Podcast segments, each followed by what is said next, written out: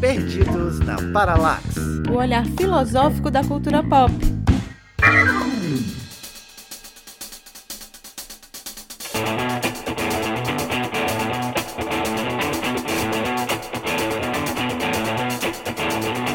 E aí, meu povo, com a boa? Aqui é Fred Costa. E entre todos os mistérios que a gente vai falar nesse programa, o maior é: quem vai ser papai? Menina, mulher da pele preta. E aí, gente, eu sou Débora Fofano. Queria dizer que eu não sou uma pessoa iniciada nos mistérios, mas eu tô aqui pra estar tá hermeticamente engajada no Jorge Ben. E aí, pessoal, eu sou a Raquel Rocha e se alguém chegar para você e disser que os alquimistas estão chegando, olhe no fundo do olho dessa pessoa e diga: estão chegando os alquimistas. Fala pessoal, meu nome é Vitor Hudson. Tô aqui para descobrir se eram os deuses astronautas. Teste, teste, teste, teste, né? O episódio de hoje tá pura magia, pois tem Jorge Benjor e o disco Tábua de Esmeraldas. Então, além da gente analisar as músicas do disco, vamos falar sobre quem foi Hermes Trismegisto. Escuta aí.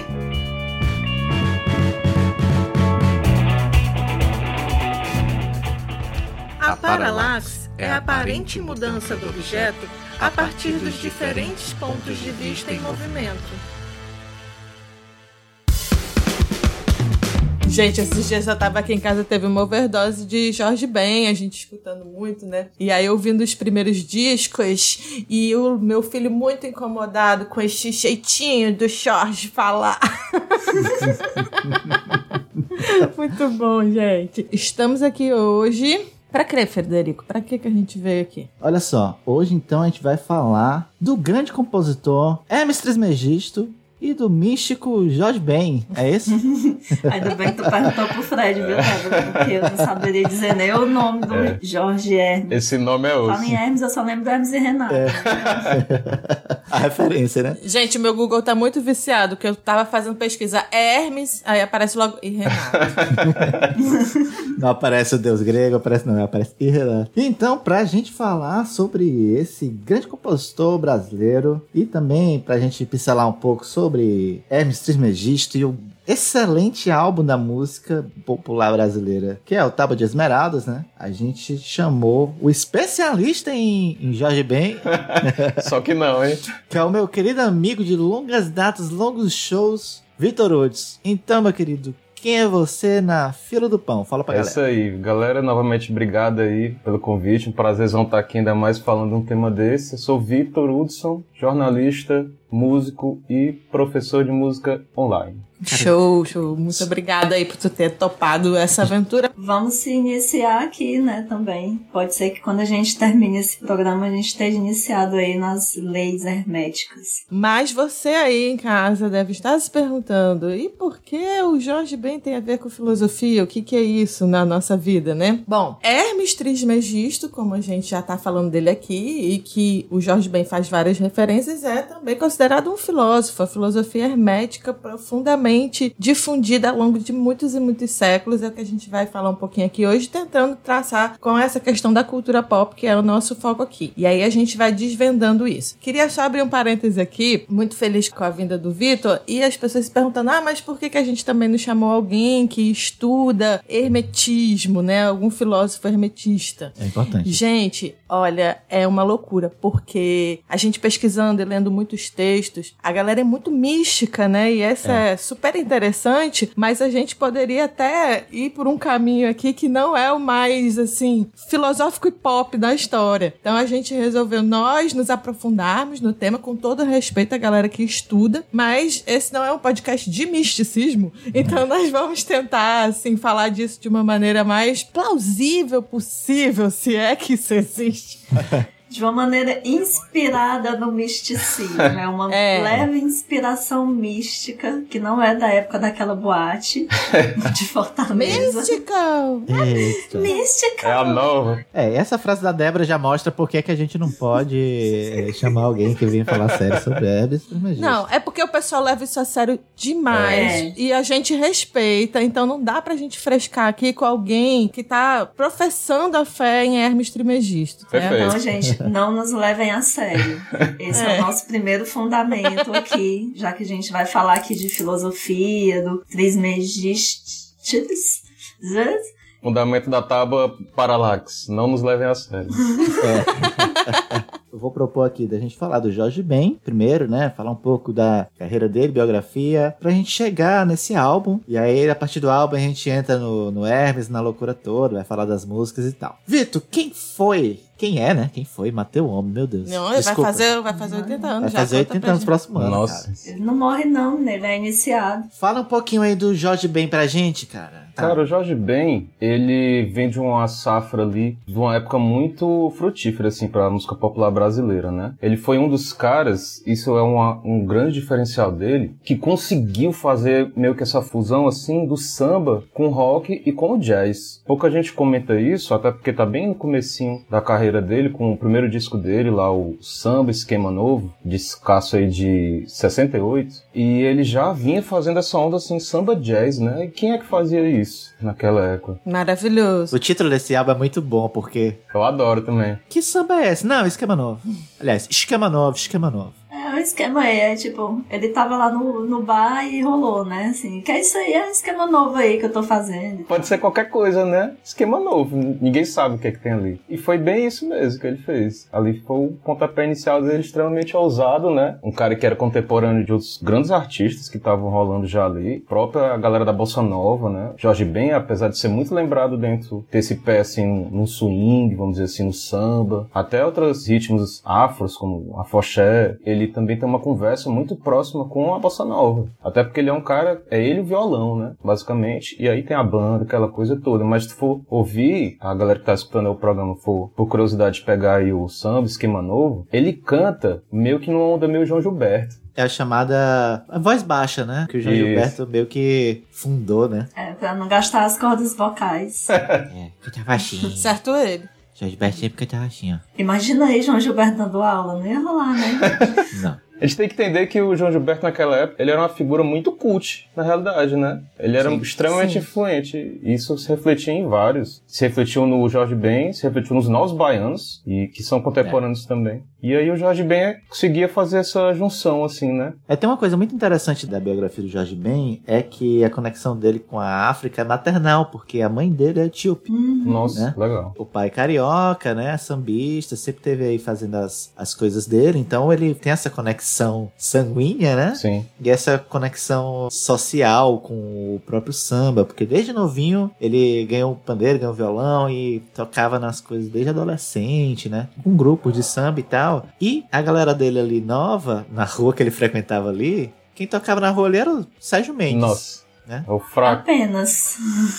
É, que vai ser muito importante pra carreira dele, porque muito novo, o Jorge Ben vai ser chamado pra fazer uma. representar a música brasileira nos Estados Unidos. E aí vai o Jorge Ben, vai o Sérgio Mendes e vai um, vai banda e tal, né? Foi quando pintou aquele primeiro sucesso, mais que nada e Mais tal. que nada. E é legal tu falar dessa influência africana que se reflete, acho que na, em toda a produção dele, através do samba, mas das homenagens que ele faz. Ele faz um resgate, né, da cultura, assim, que é muito foda, muito rico mesmo. E no meu imaginário, até falei com o Fred, pô, lógico que o Jorge Ben é cariocão, né, o carioca mais carioca, mas eu achava que ele tinha uma influência da Bahia, que alguém veio da Bahia e fez essa conexão com ele. Não. E aí tu tava falando aí sobre essa questão da África, que é incrível, né? A influência dele é diretíssima, inclusive talvez até seja isso que o ligou ao Hermes Trismegisto. E ele leva isso de forma muito clara, essa África, né? Ele traz isso pra música de forma bem explícita mesmo, né? O próprio Taba de Esmeralda, você vai lá Zumbi, Uhum. uma música extremamente emblemática, termina falando o nome das nações, né? Na música é extremamente presente, também naquele disco é, Ogum e Xangô, que é um disco ao vivo com o Gilberto Gil. Incrível esse disco, é Incrível, um negócio. incrível. Sim. Cara, é gravado ao vivo, o disco é, um- é uma pedrada, assim, impressionante. E é África total, Uhum. total mesmo, assim. Inclusive, a minha gata adorou esse disco. Ela ficou o tempo inteiro que eu tava ouvindo, ela ficou batendo, o, balançando o rabinho, curtindo. Tem bom gosto dela. né? E tem até essa questão da mudança do nome, até o pessoal é Jorge Ben, é Jorge Benjó, a galera tirava muita onda que era numerologia, que ele Ah. mudou por causa da numerologia e tal. Mas parece que foi alguma coisa até referente a ele estar nos Estados Unidos e ser confundido com o Jorge Benson, né? Então parece que ele trocou para. Jorge Benjó por causa do sucesso internacional. Ele gosta de repetir a primeira sílaba, a primeira palavra da coisa. Porque a música Os Alquimistas é Os Alquimistas estão chegando, os alquimistas. É verdade. Aí Jorge Benjó. É verdade. Aí ele fica no cíclico, né? Jorge Ben Jorge Ben Jorge. É igual a música do País sempre. Tropical também, né? Que tal hora, num, num dos álbuns aí Patropi. vivo, é Patropi, Paraná, e aí a outra viajando, né? Na paranoia. Será que ele fez isso pra tirar onda com o pessoal da censura? De O pessoal fica repente. achando que ele criou outra linguagem, ficar loucão aí, tentando decifrar. De repente. Antes de chegar no álbum propriamente, eu queria falar um pouco das características da música do Jorge, que a gente sempre associa a completo estado de felicidade e alegria, né? Verdade. O show do Jorge Ben não é pra você ficar sentado. Verdade. Não. O Jorge, ele compõe coisas, e às vezes eu acho que ele compõe só pra poder preencher alguma coisa ele de letra na, na música. É só pra agitar, é só pra balançar, é só pra marcar. É. E acaba que as coisas marcam demais, né? É a banda do Zé Pretinho, né? Ao vivo ninguém fica parado. Às vezes ele se vale até de coisas que a Bahia usa como as sílabas, né? Talvez seja isso que a Débora ficou lembrando. Que, tchê, tchê, quererê? É. Coisas que acabou que a Bahia acaba absorvendo, né? Negócio meio asa de águia, assim, né? É. Ah, cara, mas eu gosto dessas brincadeiras que ele faz com a linguagem, com a tiração de onda dele. Dentro do estúdio, isso fica latente nos discos. Ele é um malandrão, né, cara? Ele é o maior dos malandros. Não, Ele vai na grande curtição, cara. É curtição, acabou. Ele é tão malandrilso. Quando eu era criança, eu sempre associei ele ao Zé Carioca. Pra mim, Caralho, Zé total. Carioca era o Jorge Verdade. Ben desenhado. Nossa, é verdade. Caramba. É mesmo. Faz sentido mesmo. Ele oferecendo pro pato dono de cachaça. Fred, desde criança, já com altas paranoias.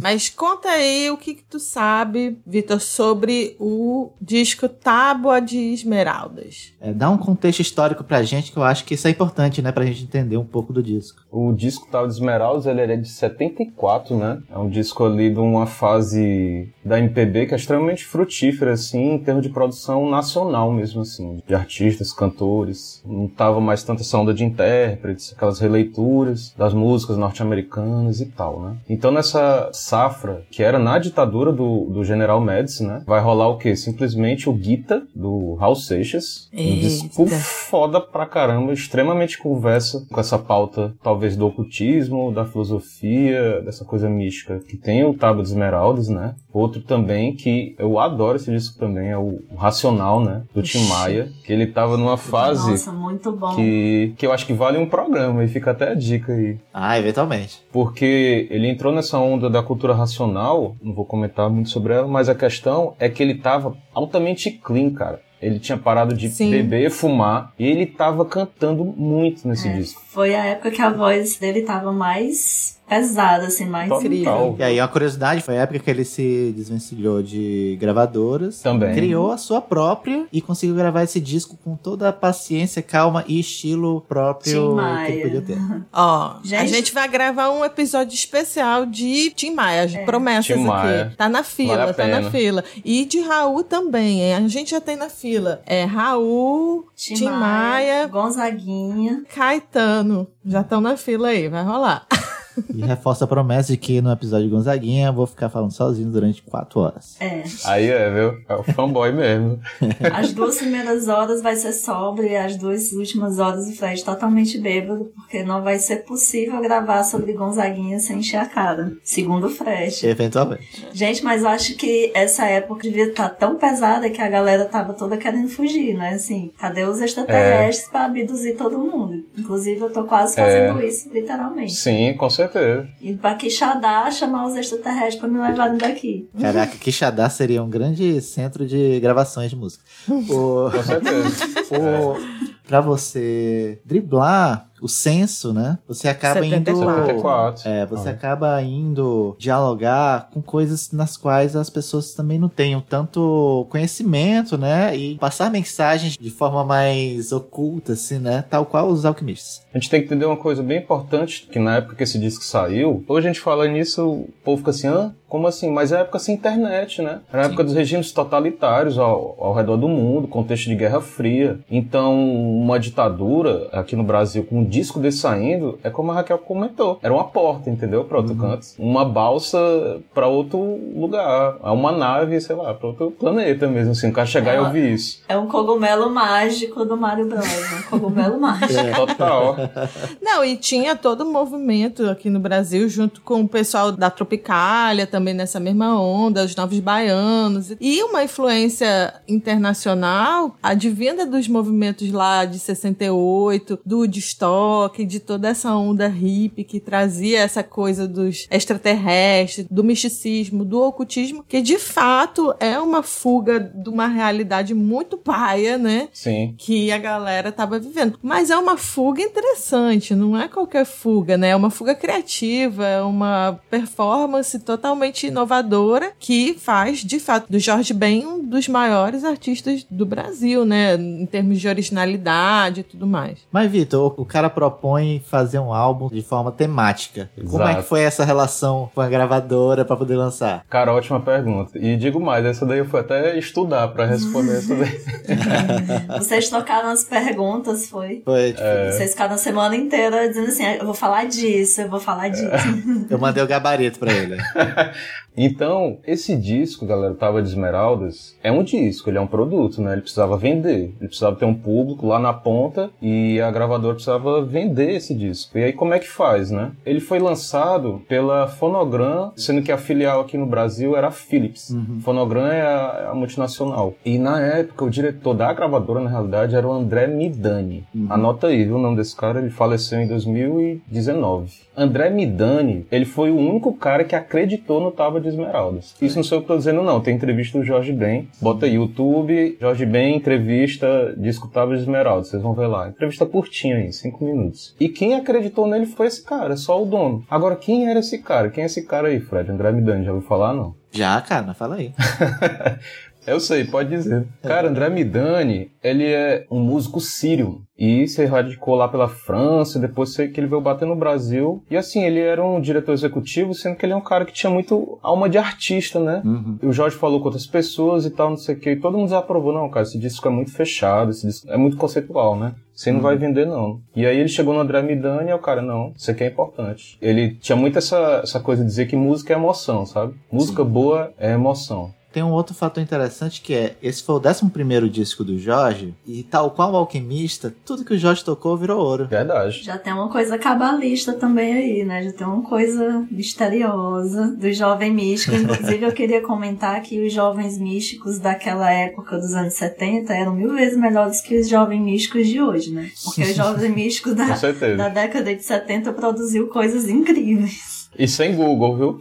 E sem né? Google, hoje não, não tá rolando, não. Você vê. Tendo ele feito 10 álbuns antes, e sua carreira tinha 10 anos, inclusive, ele tinha lançado um álbum por ano, né? Isso. Tudo foi sucesso. Existe também esse fator, né? Somente um cara desse, nesse hype, vai conseguir lançar um, um tema sobre isso e vai fazer sucesso. Ele Porque pode, né?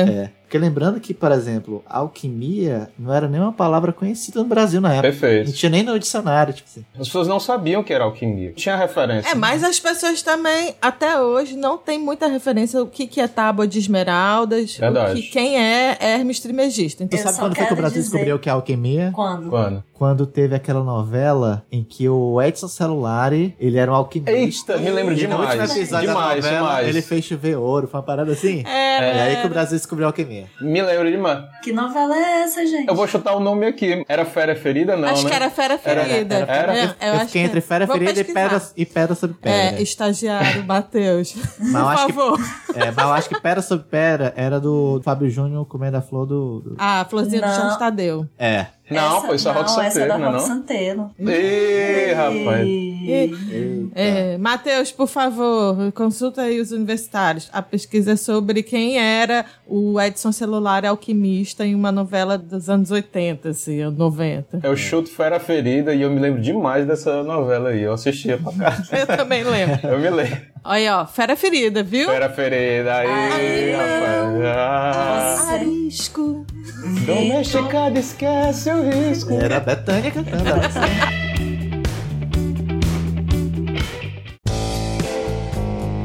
Então, olha só. A tábua de esmeraldas, ela é um achado, né, com os ensinamentos em formas simbólicas, né, através de símbolos, numa tábua de esmeralda grifado com uma ponta de diamante, como diz Jorge bem muito bem. Ele deixou registrado seus ensinamentos alquímicos, mágicos e astrológicos na tábua de esmeralda, porque essa tríade é que forma os conhecimentos herméticos, né? E aí a gente ficou com essa ideia de que hermético é algo fechado, né? Exatamente porque eram conhecimentos passados só para os iniciados, só para as pessoas que conseguem aportar nessa chave de leitura sobre conhecimentos muito, muito antigos. A cabeça das pessoas explodindo. Fechado hermeticamente é por causa desse cara, né? Não é um depósito Sim. da Tupperware que inclusive só abre quem é iniciado.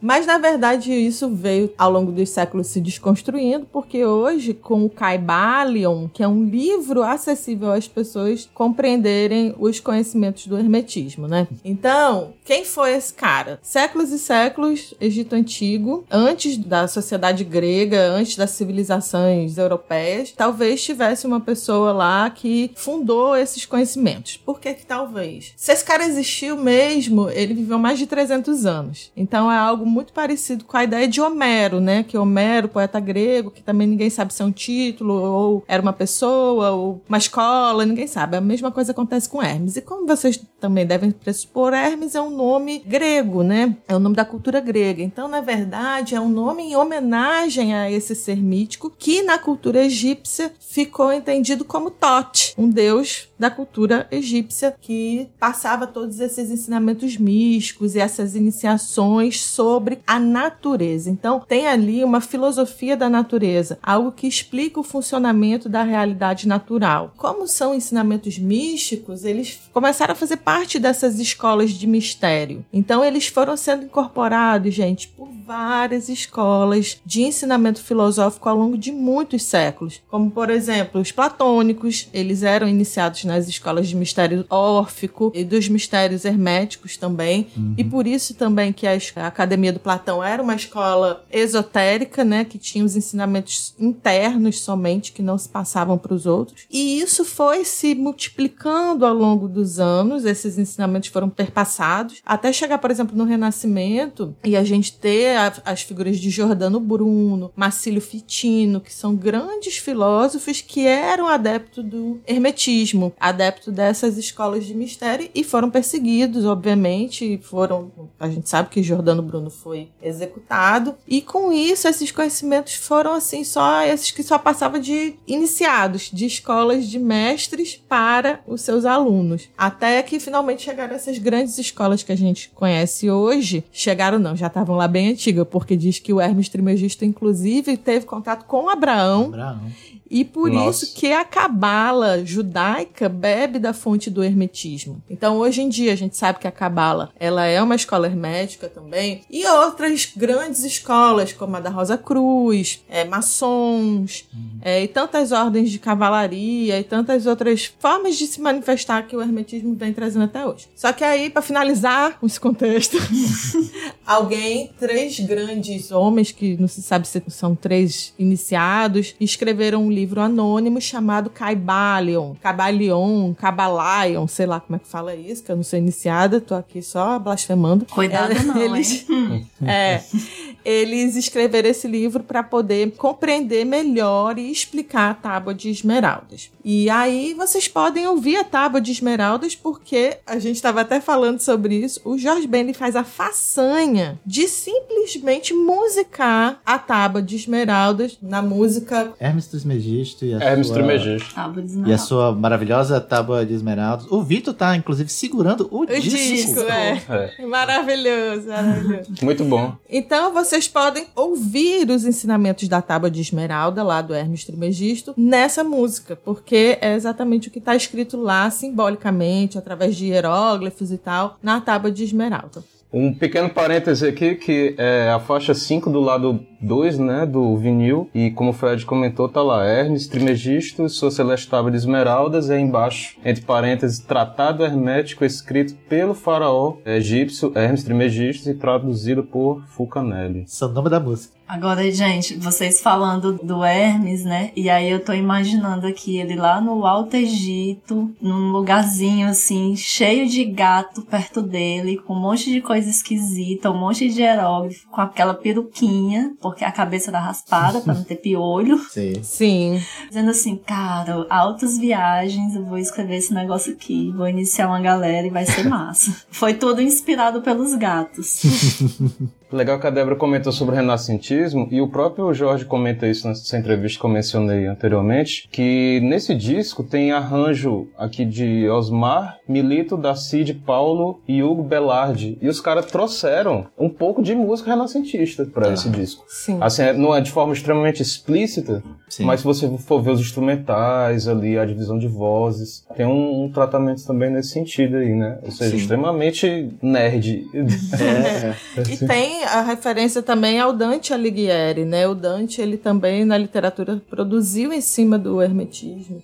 É. Você pode ouvir todos os aforismos da Tábua de Esmeralda na música, né? Mas eu queria falar porque é bem curtinho, pra vocês saberem, não morrer de curiosidade. É verdade, certo e muito verdadeiro. O que está embaixo é como o que está em cima, e o que está em cima é como o que está embaixo, para realizar os milagres de uma única coisa. E assim como todas as coisas vieram do um, assim todas as coisas são únicas, por adaptação. O sol é o pai, a lua é a mãe. O vento embalou em seu ventre, a terra é sua alma. O pai de toda a telesma do mundo está nisto. Seu poder pleno se é convertido em terra. Separarás a terra do fogo, o sutil do denso, suavemente e com grande perícia. Sobe da terra para o céu e desce novamente à terra, e recolhe a força das coisas superiores e inferiores. Desse modo obterás a glória do mundo, e se afastarão de ti todas as trevas. Nisso consiste o poder poderoso de todo poder.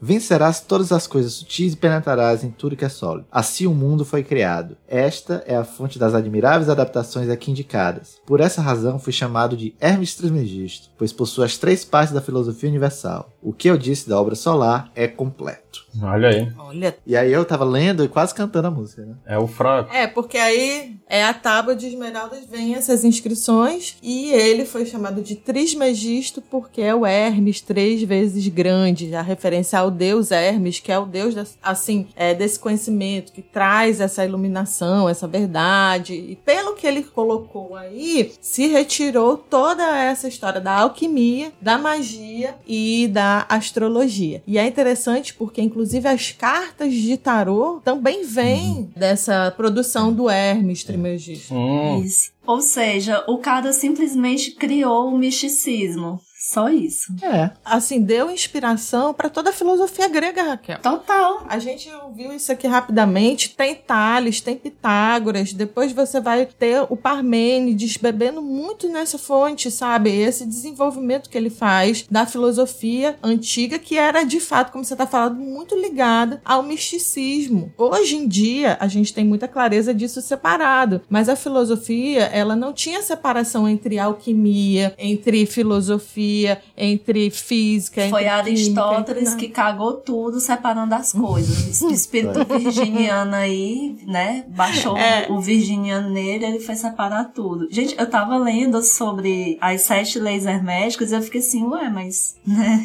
Uhum. Isso aqui é filosofia, isso aqui é metafísica, isso aqui é a segunda navegação platônica. Sim, sim. Eu vi que, que foi confirmado, depois vi que é lenda, no sentido de não ser realmente real. Mas a primeira vez que se fala sobre a Tábua de Esmeralda seria, supostamente, numa carta de Aristóteles para o Alexandre o Grande. Hum. Eu vi alguns vídeos, algumas pessoas dizendo que chamam agora de pseudo-Aristóteles, né? Mas que, de toda forma, é um registro histórico, né? De que essa tábua de esmeraldas, esse ensinamento vem sido repassado já há muito tempo. Um outro ponto que eu queria falar é que a Débora tem falado das três grandes coisas que ele fala da filosofia universal. Eu vi alguns comentadores falando que seria a alquimia, que é esse estudo da transmutação das coisas, a astrologia, que é todo esse estudo sobre os astros, como isso interfere no planeta, e a teurgia. Pelo que eu entendo de teurgia, é como você entra em contato com forças espirituais. Hum. E tem muito a ver com a questão da operação de milagres. Pois tá aí, viu? Ah, me diz uma coisa, o que, que o Jorge Ben tinha a ver com isso? Essa aí foi cruel. Tu sabe o que que tem a ver com isso? Por, que, por causa de quê? O pessoal joga logo pro Vitor. Não sei de nada, mas.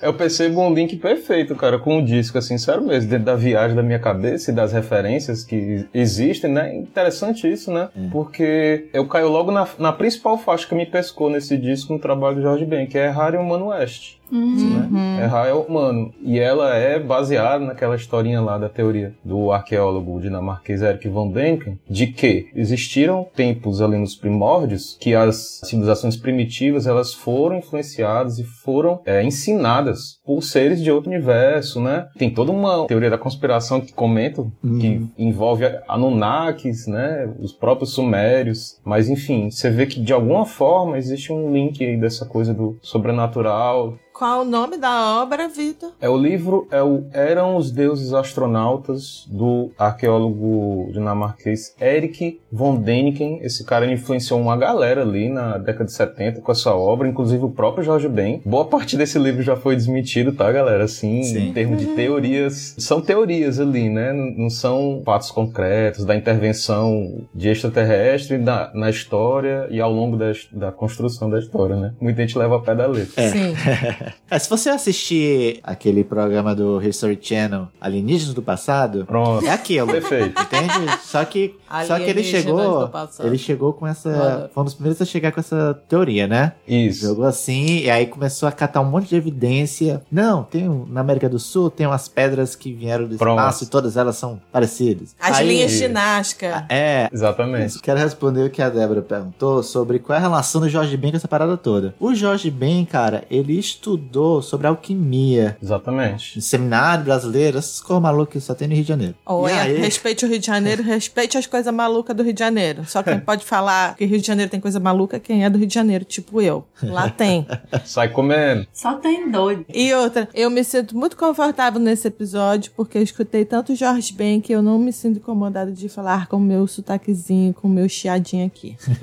Então o Jorge Ben, ele, inclusive, ia nos ourives, né, Pra entender como é essa parada de fazer ouro e tal, e mexer com ouro. O grande a questão da alquimia, pra quem não sabe, é o segredo da, da pedra filosofal também, que é como transformar metais em ouro. E isso não tem a ver com Harry Potter. Tem sim! Ah, e vamos chegar aí. Claro que tem, a gente vai. Um dos primeiros princípios do hermetismo é o princípio do mentalismo. Tudo é mental. Então, através do poder da mente, que é a natureza também, e eu não sei explicar isso muito bem, me desculpem, mas a gente tenta. Essa transmutação alquímica que o Fred está falando aqui, ela é fundamental, porque ela pode transformar todas as coisas. Então, o alquimista, ele quer isso, né? Ele quer conseguir essa transformação das coisas em, em ouro e tal, e tem essa loucura que tem a ver com a pedra filosofal, tem a ver com Harry Potter, tem a ver, inclusive, com Jung, no Segredo da Flor de Ouro. Não, mas eu falei que não tem a ver com Harry Potter, pro pessoal que é novinho, assim, tipo o Matheus, que já falou que em 93, 94 não era nascido, Eita. que já chegou pra mim uma vez falando, dizendo assim, ai, a pedra filosofal que tem no livro do Harry Potter, aquilo ali é mentira, né? Aquilo ali é coisa da mulher que escreveu o Harry Potter. Eu falei, não, gente, Sim. a pedra filosofal é mais antigo. Né? Assim, é mentira, mas é mais antigo. Não é mentira. Não é mentira não, Fred. É de- desculpa, não é mentira, gente. Não é fake a- news. Os místicos. Eu vou respeitar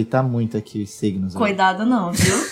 Uma coisa interessante, Débora, que eu vi o próprio Jorge comentando nessa entrevista, que ele fala também que quando a gente fala ouro, ouro é uma palavra muito forte, né? A galera, ah, ouro é o ouro, né? É aquela coisa física, riqueza. Mas ele comenta também que pro alquimista o ouro é a mudança de consciência do homem. Uhum. Não só nesse sentido físico, mas nesse sentido mesmo espiritual, diria assim, subjetivo. Por isso, a questão do mentalismo, né? Sim, Na verdade, é porque o misticismo, ele envolve vários níveis, né? Tanto o nível sensível, espiritual, mental, inconsciente. Então, são várias formas de se analisar a realidade que para eles tudo é natureza, tá tudo ligado à filosofia da natureza. Então, mesmo quando se fala em astrologia hoje, muito banhado por essa coisa do signo e tal, na verdade era um estudo da, dos astros no sentido de como isso está ligado com a alquimia e a interferência da produção das ervas, dos medicamentos e das pessoas, como elas podiam ser tratadas por isso. E aí, por exemplo, na Idade Média e até no início do Renascimento, as pessoas eram perseguidas por cultivarem esse tipo de conhecimento que é chamado de místico ligado à alquimia, né? Perfeito. Fred, tu não falou isso, o Vitor souber, Raquel também. Ele chegou a ser um, um iniciado? Como é que era a história dele? Pelo que eu vi, não. Só estudou e produziu o disco e eu não sei mais nada sobre isso. Pelo que eu vi na, na, entrevista que ele deu, uma entrevista até, acho que de uns 3, 4 anos pra cá, ele disse que estudou a teoria. Não, nunca fui prático, né, da alquimia mesmo Sim. assim, então acho que ele tem esse background, assim, teórico, né. Tudo que ele transforma a ouro são os álbuns, né? É, é. já ia dizer isso. Ele usa a alquimia para transformar os alvos em ouro. E até o Errare Humano West, que tu traz, que tem toda essa ligação aí com Eram os Deuses Astronautas, é uma frase resgatada lá do Santo Agostinho, hum. que também é um pensador que ele vai trazer essa questão do errar humano, né? E que permanecer no erro é diabólico. E aí isso é retomado pelo Agostinho, um grande pensador e tal. O Jorge Ben faz essa ligação com Eram os Deuses Astronautas altas. Isso aí é uma sacada. Muito foda. Cara, são coisas muito sutis, né? Total. Se tu for pensar, hoje a gente vem aqui e pesquisa no Google, como tu tá falando. Imagina a galera na década de 70 ouvindo esse disco e tendo que fazer esses links, essas relações. Cara, é muito, muito, muito foda. Eu vou contar um relato aqui bem rapidinho, Diz. só pra você ter ideia. Essa, essa é foda. Se minha prima ouvir, ela vai me matar, mas vou dizer aqui. É só tu não mandar episódio pra ela. Esse disco é tão doido, cara, porque é o seguinte: tem uma prima chama. Não vou dizer it. Beijo, prima do Vitor.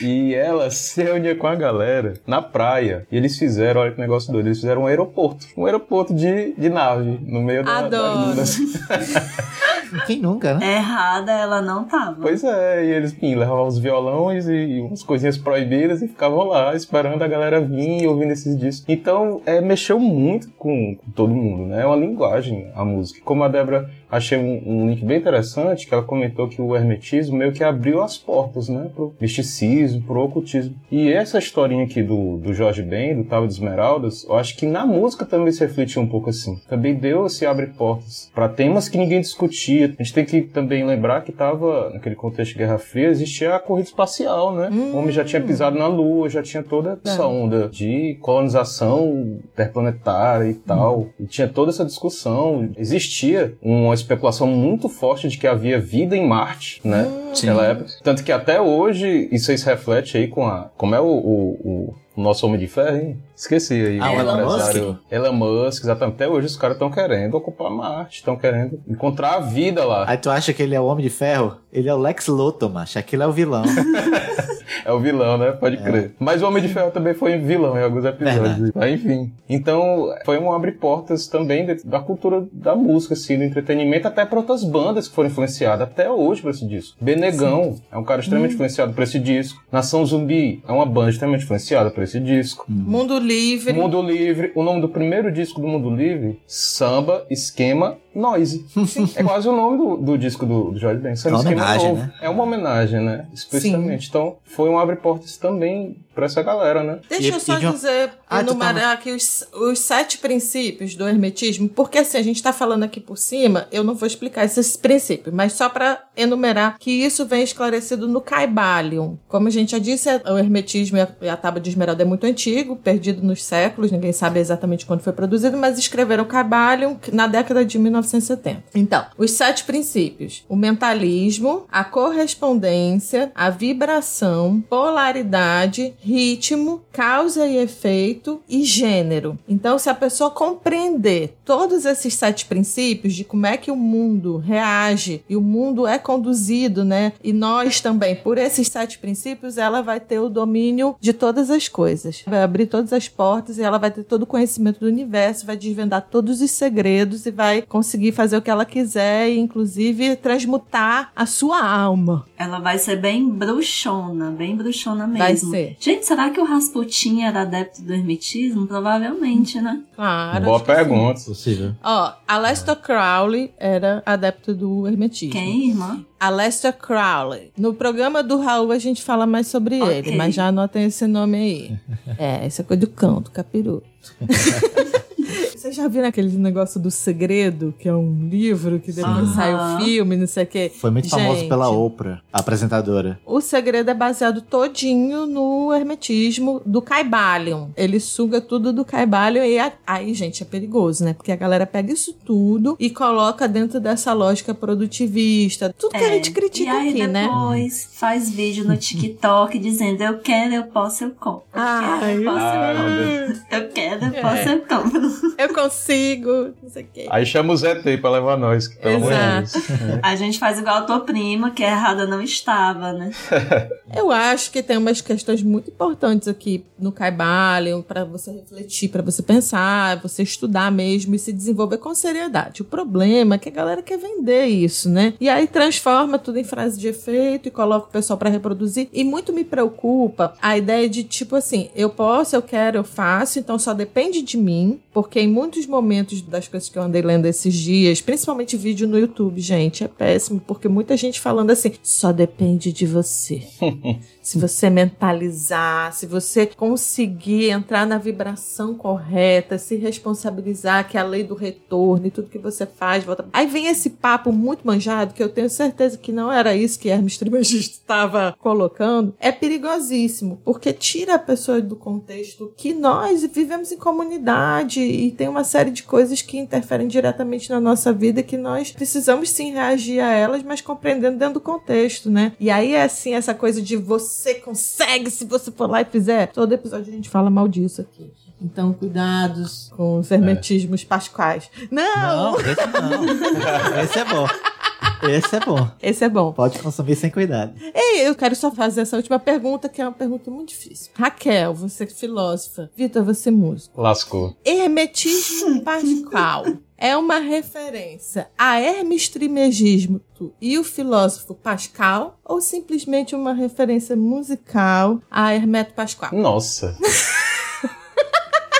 Vocês já viram que ela não pergunta pra mim, né? Então eu... essa foi foda, hein? Eu prefiro acreditar que é uma referência ao músico. Que deve ser um grande bruxão também, porque o Hermes Pascoal é um grande bruxão, né? O apelido dele é bruxo. O cara tira som de uma folha, é o próprio alquimista de tudo. Hermetismo Pascoal pode ser quando você embala um ovo de Páscoa de forma sem... É médio. É o Hermetismo Pascoal. Pega uma colomba pascal, aí bota dentro de um poste da tapaué, bota no congelador pra durar assim Caralho. 50 anos ou mais. Pronto. É isso. Aí bota o, o Hermeto pra tocar nessa tapaué aí, aí pronto, fechou o conceito do Tá Jorge. bom. Fechou. Ai, gente. Foi bom, foi muito Fechou hermeticamente. É.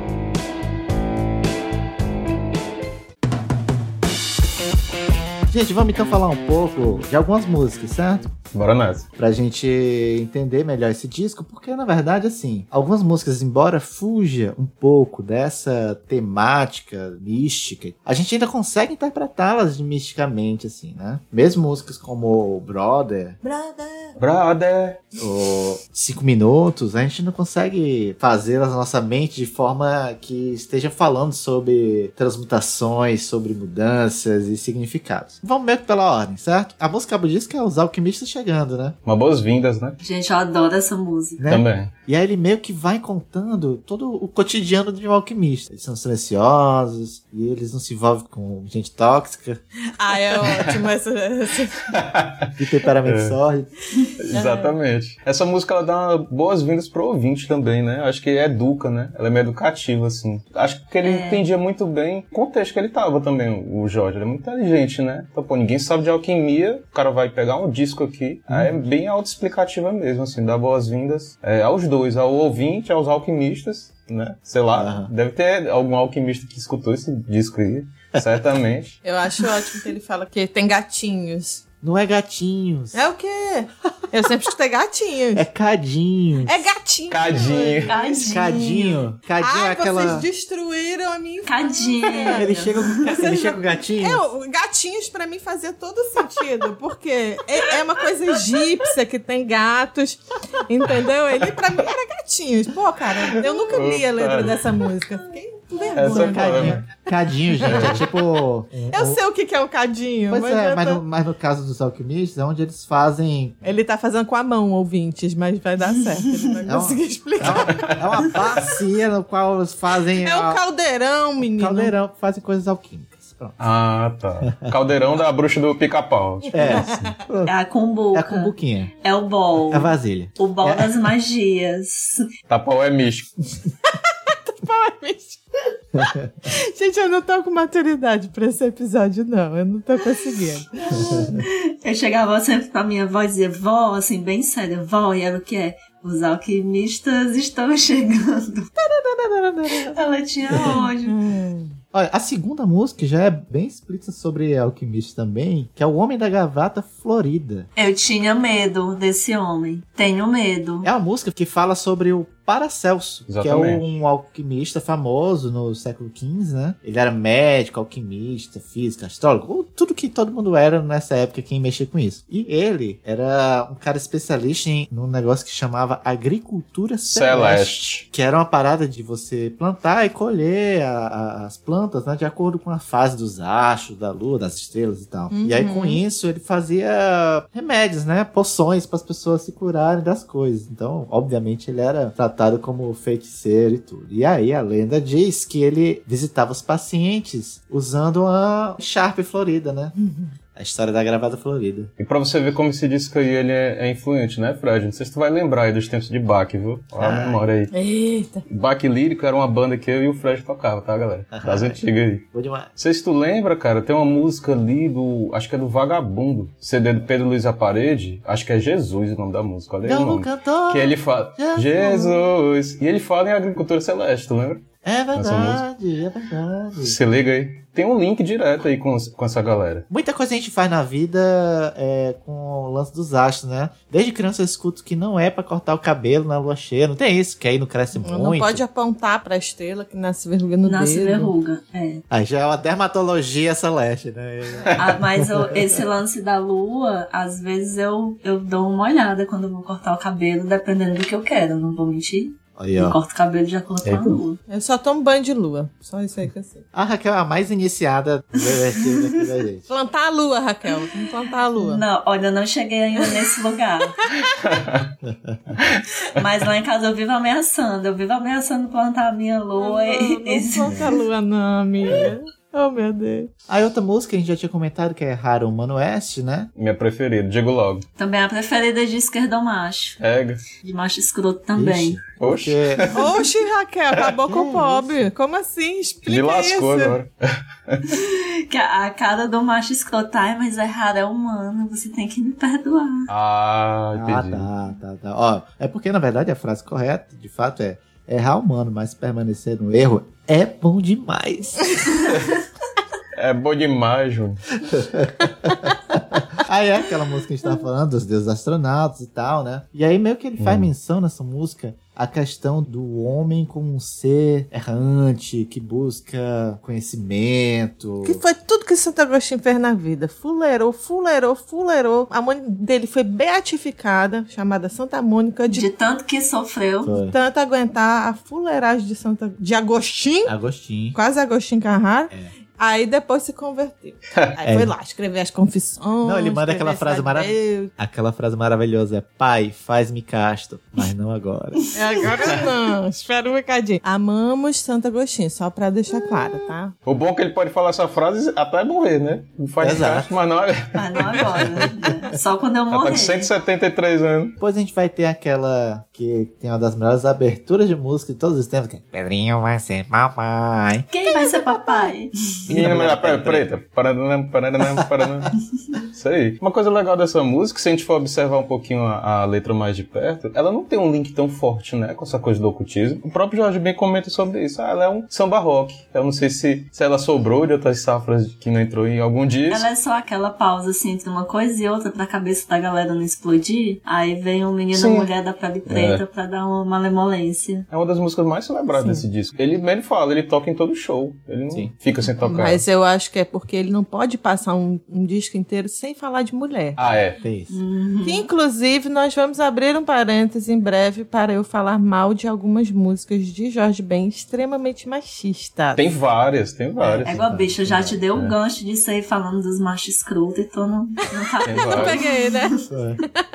Não, tá, vou deixar claro aqui, pra gente nem aprofundar tanto nesse top. Várias músicas são muito machistas, gente. Ele pega as mulheres, assim, tem músicas como essa da Menina Mulher da Pele Preta, é bonita, é uma bela. É educada, eu diria, é uma homenagem legal e tal, mas tem outras, gente. Putz, cara, triste. A própria letra, né? A minha teimosia é uma arma para te conquistar. Pô, como assim? Né? Teimosia até que ponto? Hoje a gente discute isso, né? 2021. Uhum. Naquela época não se discutia, era uma coisa, enfim, extremamente Bem mais complicado. naturalizada, né? Uhum. A gente fala nisso, a galera fala, pô, a galera problematiza, mas não é, pessoal. A gente tem que lembrar que a gente está num contexto que a violência doméstica contra a mulher é extremamente expressiva. No Brasil, é nem se fala nisso. No Oriente Médio, pelo amor de Deus. Sim. É, e nós já, já também temos mais consciência dessas violências, né? Então a gente já expandiu a nossa mente Total para isso e não tem como não questionar e não refletir, não é nem problematizar, é refletir mesmo. Ó, passando então para a próxima música, que é Eu Vou Torcer. Eu vou torcer pela Que é a música já meio que falando mais em termos políticos, né? Ele mostrando um pouco mais de esperança. Pelo amor. Só que, obviamente, vai ter aquela. Pelas moças bonitas. Eu, eu vou torcer. Não é vou... assim. É pelas mochas bonitas. É verdade, desculpa. Foi igualzinho. Parece o, o Doutor Chapatinho do Chapolin. Né? O Doutor Chapatinho é muito bom. É, a próxima música é um nome de mulher também, chamada Magnolia. Magnolia. E é interessante dessa música é que ele parece, né, uma proposição de amor, dessas músicas dele de música e tal, mas é meio que a espera de um filho o corpo da mulher, ele. É uma nave, né? Interpreta aí como uma espaçonave, né? Vindo do espaço. Nave de viludo rosa. É viludo, é. não é veludo, não. É, nave viludo. de viludo rosa. é bonito, assim, ele tentando se redimir do machismo dele.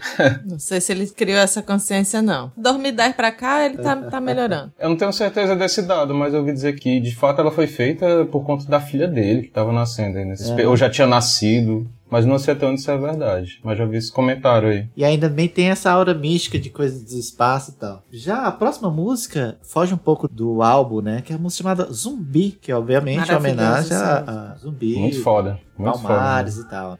Ah, não, essa é uma das melhores músicas do cancioneiro popular brasileiro. É. é, é um hino mesmo. Pra quem nunca ouviu o Zumbi, galera, ela fala um pouco da história do próprio Zumbi dos Palmares, né? Foi um revolucionário no Brasil. E ela é bem, cara, é meio histórica mesmo assim, né? Uhum. Ela meio, reflete meio que um dado histórico, assim. É uma música sobre o zumbi, sobre um personagem brasileiro, revolucionário aqui das Américas. E essa música aí também tem versões de, como o, o Lúcio Maia, né, guitarrista da Nação Zumbi, tem versão dela ali no trabalho solo dele, que chama Maquinado. É uma música aí também que rodou já nos dedos aí de outros artistas aí, bem influentes. Hum. E aí, cara, tu falou hino, hino mesmo é a próxima música, chamada Brother. Essa é. Que é um hino de igreja norte-americana, né? Uma música Total. gospel, é uma oração, né? É uma música que, pessoalmente, é que eu menos gosto do álbum. Sim. Eu acho que foge muito e talvez eu não goste da estética da música. Mas Pode crer. quem curte essa pegada de igreja norte-americana, dessas coro feminino cantando louvores, é a música que as pessoas vão gostar muito, né? Ela talvez seja a única música em inglês, talvez, desse álbum. Acho que desse álbum é. Jesus Christ, He's My Lord. É a única música em inglês inglês que eu já ouvi, eu já bem cantar, na verdade, né? Não, tem. Inglês. O inglês maravilhoso.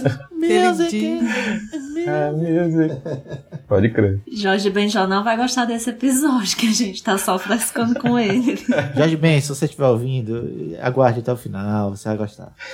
A próxima música, voltamos ao tema alquimista, né? Chama-se O Namorada Viúva. O namorado da viúva é o Nicolas Flamel. Que tá na capa, né, do disco. É o ele que faz o, o desenho da capa do disco, né? Ele desenhando o Hermes Trismegisto e toda a questão da Tábua de Esmeraldas, né? Sim. E o Nicolas Flamel, quem já ouviu esse nome, ouviu provavelmente por causa do Harry Potter, da história da Pedra Filosofal que a gente estava conversando aqui novo. no começo. E é o namorado da viúva porque a esposa dele, Perelle Flanel, ela teve três maridos antes dele e todos os três morreram de forma suspeita. Eita. Misteriosa. Misteriosa. E aí, por conta disso, ele compõe a, a música O Namorado da Viúva no meio da, dessa maluquice aí do Jorge Ben.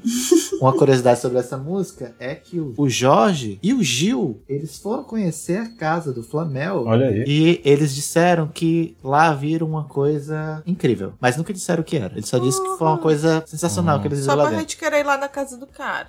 Melhor marketing possível. É mesmo. Me provoca com pouco. Se alguém disser pra mim assim, tu não sabe, eu já fico louco. eu tô lembrando que tinha um Flamengo na novela também. Que novela que era? Devia ser essa mesma novela. É? Acho que. Ah, era Raimundo Flamel, o nome do personagem do, Ah, do- do Edson Celular e na Fera Ferida. Ah, pode pegaram crer, essa por isso que ele era alquimista, pode crer, gente. Raimundo Agora tudo faz sentido. Esquece Harry Potter e sai por causa de Fera É. Ferida. Edson celular, galera. Nada de Harry Potter, se liga. Sim. É. Edson, o Harry Potter brasileiro. Ó, a próxima música é Hermes Trismegisto, né? É, o Já Hermes. falou bastante sobre isso, que ele vai recitando, o que só prova a hipótese de que ele realmente consegue fazer música de qualquer coisa. De verdade. Qualquer coisa que tenha escrita, ele, ele coloca lá, e a letra é só um pretexto pra ele fazer músicas legais pra dançar. Pra dançar. Só pra dançar, né? E a última música é a minha preferida dele, que é a música chamada 5 Minutos. Que ele fala, ó, você não sabe o que é ter 5 minutos na vida. E que a gente pode interpretar como também a questão da gente não perceber como o, o tempo passa, ou como as coisas podem mudar, né? Pode viajar na coisa de mudanças e transmutações e perceber que uma coisa tá hora é uma coisa e depois é outra coisa. E assim como são as coisas, são as criaturas. E assim como são os bichos, são os animais, né? Essa música é muito foda, cinco minutos. Vamos fazer um minuto de silêncio a, a essa música. Cinco minutos.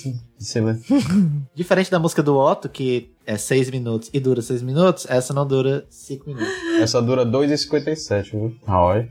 Gente, assim a gente fecha esse álbum. Fica aí na, na cabeça de vocês a interpretação esotérica, mística de todas essas músicas. Se você tá aí pensando em coisas astrais e alquímicas em cada letra, manda pra gente aí que a gente vai adorar viajar junto com vocês. É, e eu só queria chamar a atenção que, tipo assim, nós estamos muito presos a uma filosofia ocidental, eurocentrada, e aí tem gente que tende a pensar que isso que o Hermes produziu, o Hermes Trismegisto, não é filosofia. E é, gente, é, porque ele tá produzindo desde a África, né? Tá falando disso a partir de uma outra perspectiva, de uma outra época histórica, no modo dele de dizer a compreensão dele da realidade. Então é muito filosófico, a gente faz um esforço para tentar compreender e o Jorge Ben fez um esforço maravilhoso de trazer isso de uma forma popular, que é na música brasileira, e cabe a gente pensar assim, pô, a filosofia é só essa filosofia que a gente lê dos contemporâneos europeus? Não, ela é antiga, ela é mística também, ela é cheia de mistérios,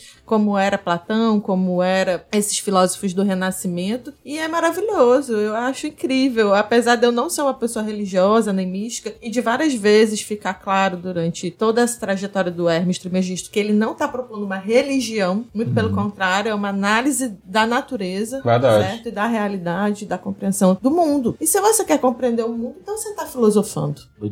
Uma coisa que eu considero muito nesse disco também, assim, para além do tema dele, mas concatenado com o tema, é porque ele é um disco muito corajoso. Sim. Assim, pra própria época, né? Isso pra um artista é uma coisa, assim, difícil de fazer, né? O próprio Jorge, ele já falou em entrevista que esse é o disco dele. Caraca, não sabia. Essa mesma entrevista que eu comentei, vocês podem procurar no YouTube, tá, galera? É Jorge Benjó comentando sobre o disco Tábua de Esmeralda. Ele fala... Inclusive, essa entrevista é porque ele tava querendo tocar o disco inteiro ao vivo, com os arranjos originais. E até com músicos originais que gravaram. Olha ali. Como é pesado pra ele isso daqui, né? É cara. Então é um disco muito corajoso, eu diria assim. O legal desse disco é que a gente ouve os sons do estúdio. Eu acho isso muito legal. É legal. Achei até estranho a primeira vez que eu ouvi, né?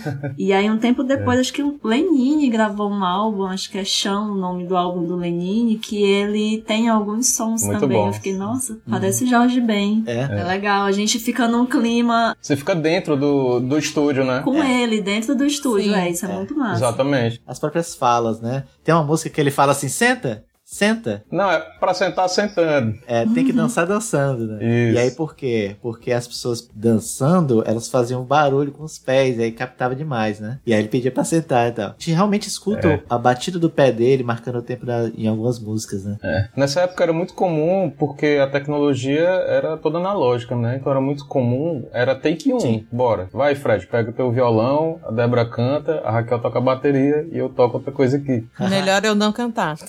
Então eu pegava tudo ao mesmo tempo. O Rolling Stones e o Pearl Jam, até hoje eles gravam Sim. assim, ao vivão, dentro do estúdio, take um. Vai, eu acho tá foda. melhor. Gente, mas me conta aí. Raquel, começa aí tuas aventuras com o Jorge Ben. O que, que rolou de existência na sua vida que foi atravessada pelo Jorge Ben?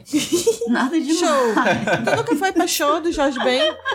Não, eu fui. Eu fui pro show do Jorge Ben no Ceará Music. Caraca, eu fui Eu também. lembro que eu tava com a Lucila, que tá aqui. Acabou de entrar, então, no quarto.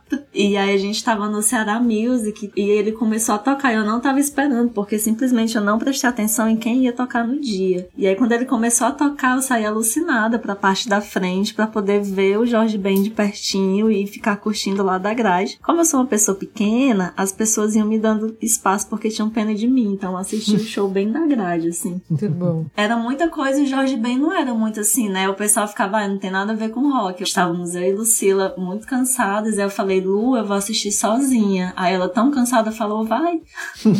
Exatamente. e ficou deitada exatamente. na grama e eu fui sozinha. Lu, um beijo, tá aqui do meu lado. Eu fiquei de frente pra ele nesse show, eu me lembro demais, assim, eu lá embaixo, né? E tava rolando outras coisas, Los Hermanos, aquele hype enorme, assim, de outras coisas rolando lá no Será Music, que o pessoal tava ouvindo. E o Jorge Ben, o cara lá da década de 70, a galera não tava no espírito tira o pé do chão no Benfica, não. O pessoal tava querendo ouvir outras coisas, assim. Sim. Mas foi o melhor show desse dia, foi o do Jorge Ben, assim. Pra mim, ficou super marcado. Foi foda. E super energia, assim, tipo, ele tava nem vendo. Sei lá, ficasse cinco gatos pingados, ele tava metendo a sola na guitarra lá, ele tava tocando muito. Lembro demais. Eu já fui num show do Jorge Ben, cara, aqui no Parque do Cocó, em Fortaleza. Foi pouquíssimo divulgado. Chegou pouquinha gente lá. E ainda caiu aquela chuvinha levezinha pra refrescar. Olha aí. Então, coisa curtiu Chove Chuva, o homem invocou a chuva. Olha aí. Mas a minha história Olha com o. Jorge Ben, Bom demais. que eu mais recordo, foi, acho que foi, sei lá, 95, 96, veio fazer um show aqui na Praia de Iracema. Tava rolando muita música dele antes do show, grandes geradores e tal, não sei o que. Tava assim, ó.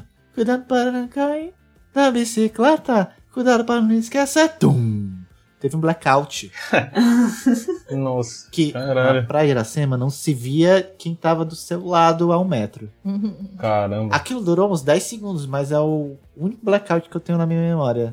Por causa da música, eu tava curtindo a música, sei o que, devia ter uns 10 anos, sei lá. E aí De teve esse, repente, esse, acabou-se tudo. esse papo que o mais me marca no Jorge Ben é o apagão. Era o ZT, mano. Querendo levar você. Pode ser, é verdade. Eu me lembro, assim, muito na década de 90 de tocar Jorge Ben demais, gente. Da época, assim, do W... Bra- Bra- W... Ixi. Eita, entrou a... W Brasil. W Brasil, exatamente. Que Era só tocava. Cara, era demais. Demais. Era demais. Todo canto. Jacarezinho. Chama síndico e aquela putaria com o Tim Maia, Era, era incrível. Eu sempre tive vontade de ir pro show do Jorge Ben. E uma vez estava na praia aqui, na praia de Iracema, e teve show dele no aterro. E foi isso que você estava falando, não tava cheio, aquela coisa lotada, porque a galera acha mais do mesmo, não sei o que passa na cabeça das pessoas, mas eu fui pra lá. Eu e minha queridíssima Amanda, amiga, querida, a gente foi pra lá, todas as gatas de biquíni na praia de Iracema, curtindo o show do Jorge Ben e ele fazendo o concurso da Miss Simpatia, que vocês sabem que Olha que aí. sempre ele faz, né?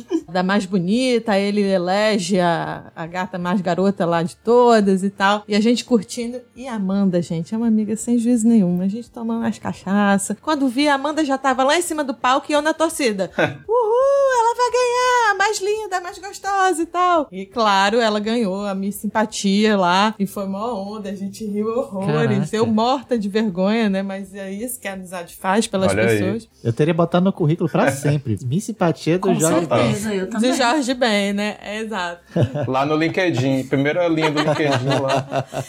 Ai, mas era muito divertido os shows, cara. Você entrava naquela vibe ali de dançar, de curtir, porque nós conhecemos todas as músicas. Toca Jorge Ben, o imaginário brasileiro já, já tá aqui, ó, fluindo na música dele. E, inclusive, eu ouvindo com meu filho esses dias, ele, não, eu não conheço Jorge Ben. Aí cada música que tocava, ele cantava. Aí, ué, tu conhece ou não conhece? Claro que já ouviu. Quem não escuta Jorge Ben no Brasil não tá nesse país, né, gente? Jorge Ben é tipo Zé Augusto. Né? Tocar, É. a gente sabe como é a música. E a gente não sabe nem quem é a cara do Zé Augusto. Lombardi, não sabe quem é, mas. Carne e unha é dele, Carne é Zé Augusto? né? Só o Fábio Júnior. Ah, esse é Fábio Júnior. Ah, tem aquela música Ivy Ivy Bru Bruxelles. Céu, né? E eu ouvia com a minha prima. E a minha prima, Ivy Bru do Céu, Bru do Céu.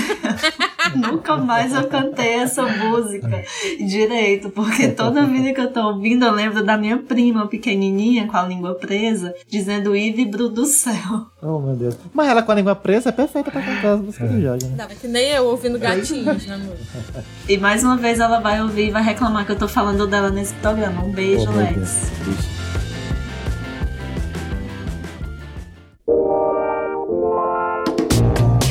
Gente, então, pela avançada hora, chegamos aqui para aquele nosso momento de indicação. Hoje vamos fazer também um pouco diferente. Vamos falar aqui um pouco mais do Jorge. E eu vou fazer perguntas para vocês. Não é tipo passe a passa, não, né? Qual para vocês é o melhor disco do Jorge? Eu gosto do MTV porque é um combo. Muito bom. Ao vivo. Pra mim, eu tava de Esmeraldas, galera. O primeiro disco que eu ouvi do, do Jorge Ben, contasse que bem rapidinho, foi, não sei se tu se lembra aí, tinha umas coletâneas, cara, que vinha. Não sei se era da revista Caras, ó o Mechan aí. Eu acho que era, não sei se era da Caras, que era tipo MPB clássico. Sim, Você sim. liga? Veio lá do Jorge Ben, veio do Cartola, veio... e eu conheci nessa época, assim, tudo junto e misturado, né? Aham. Mas aí depois que eu fui me aprofundar um pouquinho mais, é o- pra mim é o Tauba. Pra mim também, já pra ficar, o Tauba. Tauba. A Talba de Esmeralda. O Tauba. A Tauba. Eu gosto muito do 23. Tem uma ligação emocional, acho um disco bacana. Tenho esse disco e gosto de todas as músicas. Gosto dessa outra coisa muito mística que ele tem com a história do próprio São Jorge, né? Que ele tá sempre fazendo essas referências a São Jorge. E esse disco tem outra coisa que eu não sei falar também. então vou falar errado, provavelmente. Espiruriro. É esparadraiva. É esparadraiva. Como é que é? Uma, é uma coisa totalmente aleatória, é essa nova forma dele falar coisas malucas. Eu acho que ele tenta fazer um improviso do jazz. Sim, pode, Sim, ser. pode ser.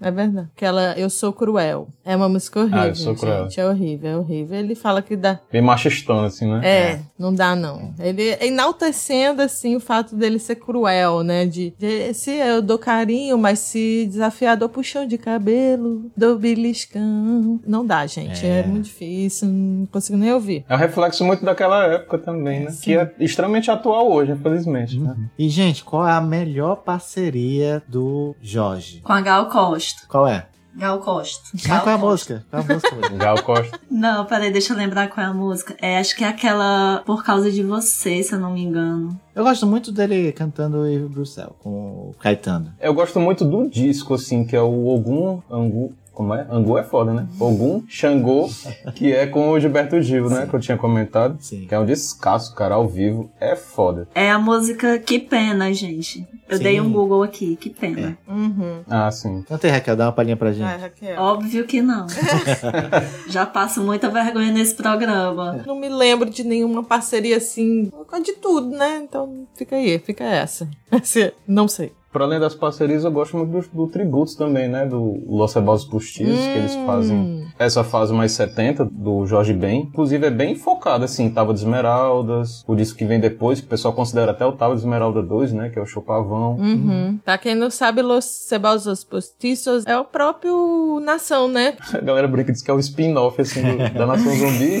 só tocando Jorge Ben. E essa brincadeira começou meio ali no começo, acho que foi no início do ano 2000, que eles faziam muito uma história lá chamada Noite do Bem. Aí não tinha nome, não tinha nada, só tinha o nome dessa festa, Uhum. né? Aí os caras ficaram, rapaz, vamos transformar isso num projeto, por que não? E aí virou esse nome aí, Luzes Cebosas Postizos, que é uma outra história. É, o nome vem de outro artista de Cuba e de um quadrinista lá da Argentina, que agora eu não vou lembrar do, do nome com certeza. O nome tem nada a ver, assim, Sim. né, com o Jorge. Propriamente dito, é uma viagem deles, né? E deu certo e convidaram o Jorge Ben pra tocar. O Jorge Ben ficou super animado quando viu Massa. que existia esse projeto aí.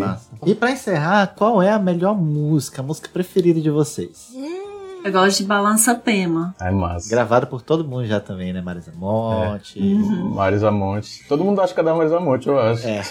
Eu ficava ouvindo Balança Pema, aí eu ficava pensando, quem diabo é Pema? Eu gosto muito de errar, eu, Mano West. Até por conta do, desse livro, dessa viagem, sabe? Essa coisa especulativa, cósmica, essa coisa de. Alienígenas do Alienígena do passado. passado. Além do passado. Eu pego viagem nessas histórias aí. Uhum. Eu gosto muito da música. E eu gosto de seis minutos. Cinco minutos. Ixi, agora Opa. é pra vocês. Eu gosto de cinco minutos, cara, porque eu gosto muito da afinação do violão que ele usa. E eu uso muito essa Muito afinação aqui foda. pra brincar aqui com o meu violão. E é, é incrível, cara. Inclusive, essa afinação é mítica do Jorge Ben. Tem uma história dele muito conhecida. Ele tava nesses eventos internacionais com várias bandas e tal. Algum músico quis pegar a guitarra dele pra tirar um som, tocar, né? Um músico, sei lá, um Steve Wonder desse, um cara grande. Aí, Aí quando o cara pegou na guitarra, olhou assim, Jorge, tá desafinado. Ele, não, aqui é outro esquema, outra, outra parada. Não se preocupe com isso, não. Só na malandragem. Mas ele, ele no início não usava guitarra também, né? Ele usava muito violão, não era? é, não, eu chamei guitarra, mas é, É. o, o instrumento de corda tava lá com uma afinação diferente, que o cara queria pegar achando que o Jorge Ben se limita às afinações tradicionais. falei com a afinação, mas pra galera aí, afinar o violãozinho em casa. Não, só vou falar disso aqui, ninguém vai ouvir o final do programa. Ah, eu gosto muito da mais pop zona mesmo, porque eu acho que é a cara do Brasil, que é Mora no País Tropical. É esse o nome da música? País País Tropical. Tropical. Moro. É de fato um hino do Brasil já, né? Virou internacionalmente conhecido e eu acho uma boa música, a gente sempre se diverte ouvindo, não tem como não cantar, eu gosto, eu gosto mesmo. Uma que é um hino também, eu acho que é mais que nada, né? É uma música que deixou ele meio É. internacional, assim. É a mais pra gringo verde, toda a... Total. Ah, é país tropical também, né? Eu digo essa música porque ela fez parte da trilha sonora do Rio, né? Daquele filme Rio Sim. dos Papagaizinhos. Uhum. Inclusive foi indicado ao Oscar, né? Foi o Sérgio Uhum. Mendes, inclusive, que tava assumindo junto com o Carlos Brau. E aí eles incluíram Mais Que Nada como música tema do filme. Palhinha, palhinha aí. Ah, o Vitor vai tocar aí, ó.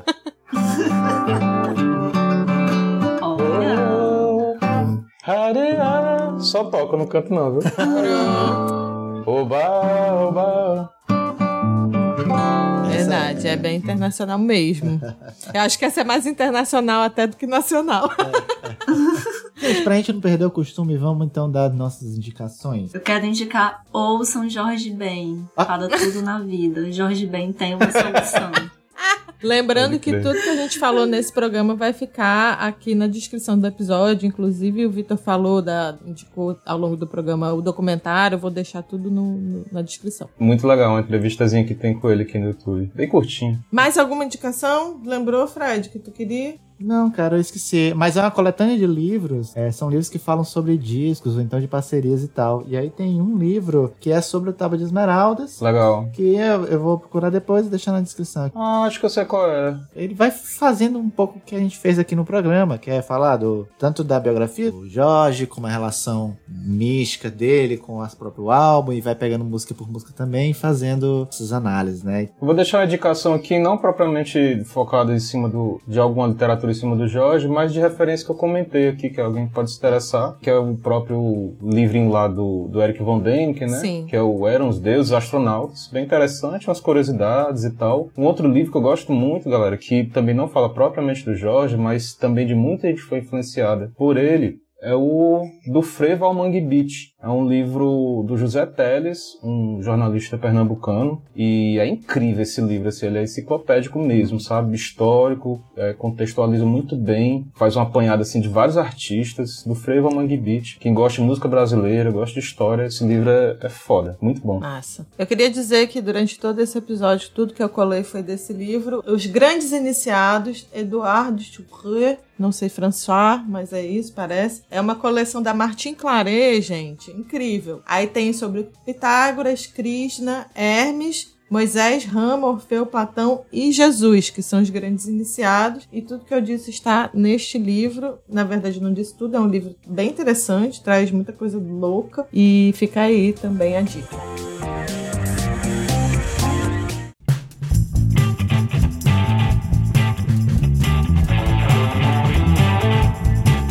Pessoas, desde o programa passado, os recadinhos vieram parar aqui, quase no final do programa. Mas ainda tem programa depois, não desliga aí. Gente, o último episódio foi sobre o Rock Balboa e a galera curte muito esse filme. Veio vários comentários. A Raquel já já conta pra vocês. E temos outros episódios sobre filmes, livros, séries, músicas, sempre relacionando com filosofia. E um deles, com certeza, você vai curtir. Então dá uma olhadinha no nosso feed e conhece nossos outros episódios. E a gente tem aquele pedido para você. O Perdidos na Paralaxe é um podcast independente e precisa da sua ajuda para continuar crescendo e chegar a mais gente, né? Então você pode compartilhar esse episódio nas suas redes sociais, Instagram, Twitter, Facebook, espalhar pelo WhatsApp, onde você quiser. Também pode avaliar o podcast no seu agregador preferido, dando 5 estrelas e um lindo comentário, tipo como você faz no Uber. E ativar o sininho para ser notificado quando tiver episódio novo saindo. Quer apoiar a gente financeiramente? É muito importante. Envie um Pix mensalmente de pelo menos 5 reais pra gente na chave perdidosnaparalax.gmail.com ou vá lá no nosso Apoia-se, que é o apoia.se barra Perdidos na Filosofia. Tem o link aqui na descrição do episódio. E aí, com essa contribuição, você vai incentivar os nossos estudos e trabalho, ainda faz parte do nosso grupinho de apoiadores no WhatsApp, e por lá tem muita troca de informação, diálogos bem bacanas sobre a filosofia e cultura pop, além de sorteios e atividades exclusivas todos os meses. Esse mês a recompensa para os nossos apoiadores é uma aula de dança exclusiva com a Raquel. Que ela arrasa, claro, né? E o meu querido amigo Zés, que já gravou com a gente aquele episódio bacana sobre Belchior, ele lançou um EP novo, gente. A Rede, o Peixe e o Ar. O Zés é um dos grandes compositores e cantores atualmente aqui do Ceará e vale muito a pena. Confere lá e escuta, só tem música maravilhosa. Tem link, inclusive, na descrição do episódio. E no dia 21 de outubro é o Dia Nacional do Podcast.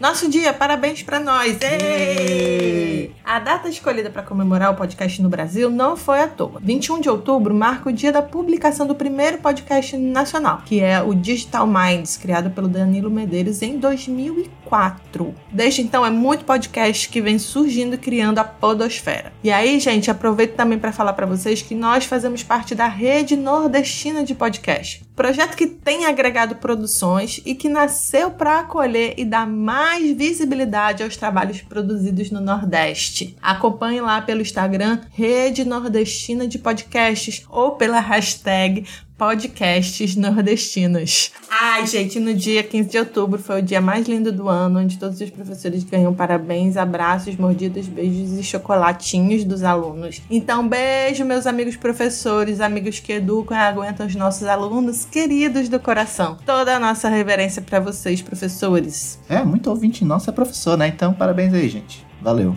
Obrigado aí. e o episódio do rock rendeu muitos comentários, muitos bate-papos legais. Davi comentou comigo várias coisas sobre a, o rock ser muito estoico, né? Ter um modo de vida bem estoico, isso foi bem legal, a percepção dele. O Israel comentou comigo no Instagram que adorou as menções que a gente fez ao Apolo de Cropped, porque o Apolo de Cropped correndo na praia é uma das maravilhas do cinema. O Reinaldo comentou que ouviu o episódio na academia enquanto ele malhava e que adorou a música música do começo já para dar aquele gás no episódio e que ainda bem que tava de máscara, senão as pessoas iam reparar nele dando risada enquanto nos ouvia. O Elzir também comentou com a gente que começou a treinar box por conta dos filmes do rock. Ele disse que lembrou até das primeiras vezes que viu o filme e contou uma curiosidade, né, que disse que na versão dublada do filme, é, eles colocam a luta como um empate, mas na verdade o Rock perde pro Apollo naquela primeira luta. Pra continuar falando com a gente, manda e-mail. Perdidos na Paralaxe@gmail.com. Instagram, Perdidos na Paralaxe. Twitter. PP Paralaxe. Nos sigam nas redes sociais. Eu sou a Débora Fofano, filósofa, ponto de interrogação. No Twitter sou Fran Underline Costa. No Instagram, Fran Underline Underline Costa. Eu sou a Raquel R. Rocha no Instagram. No Facebook eu sou a Raquel Rocha. Ainda tem programa depois, não desligue aí.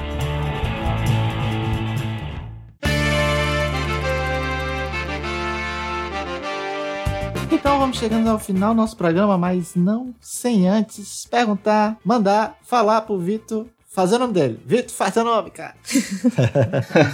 Hora do jabá, é. É. Vamos nessa. Então, mais uma vez, assim, antes do jabá, agradecer, tá? Fred, agradecer Débora, agradecer Raquel, o espaço, o tema maravilhoso aqui. Tô super à vontade. Jorge Ben, eu acho um artista muito, muito importante, assim, pra, pra música, pra cultura mesmo, pop, internacional. E meu nome é Vitor Hudson, quem quiser me procurar nas redes sociais, tô lá no Instagram, Vitor Hudson Música. Sou professor de guitarra, violão, cavaco, ukulele atualmente. Talvez, né? Dá uma olhada outras coisas, quem se interessar, aulas aí online, tá bom? Via Skype e tal, aula de teoria musical e, e de harmonia também, para quem quiser se aventurar nessa história. Também tem um projeto meu, é, chama Bura, é uma banda instrumental só de música brasileira e umas loucuras aí, o Fred conhece um pouquinho. É o nome maravilhoso dessa banda, porque é um convite, né? Quem Exatamente. nunca chegou, ei, Bura, Bura. É, o cara tá com pressa, né? Bura, bura. Bura, Bura nessa. Então é isso mesmo. Bem, bem bocó, assim, é isso mesmo. Muito bom. E é isso. Quem quiser entrar em contato por e-mail, imprensa.vh@gmail.com. A gente troca ideia aí sobre música, sobre aula, sobre história da música, que é uma coisa que me interessa muito. Tenho pesquisa voltada dentro mais do universo do Mangue Beat. Ó. Eu sou jornalista também, então minha especialização é em cima do Mangue Beat. E é isso aí, tamo junto, só dá o toque. Maravilha. Massa. A gente que agradece demais, Vitor, por você ter estado aqui nesse dia com a gente. Foi ótimo. Voou o tempo, já vai tudo desligar aqui e a gente tá super feliz com, com o programa. Ficou incrível. É, O que são cinco minutos, né, É. na vida. É, são cinco minutos, que na verdade são dois minutos e pouco, né? Né? Mas valeu, Vitor. Obrigado por ter aceitado o convite. Massa, E maravilha. é isso, Eu gente. agradeço. É isso, gente. Então, continue ouvindo o Jorge Ben, modificando aí a nossa percepção de tempo e sentidos e transmutações. é isso, até o próximo programa. Beijão, tchau, tchau, tchau, tchau. Tchau, gente. Tchau, gente. Valeu!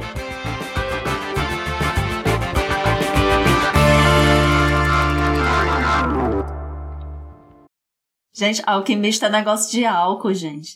Vocês estão aí, alquimista negócio Não é de álcool. Tem álcool. no meio, pronto.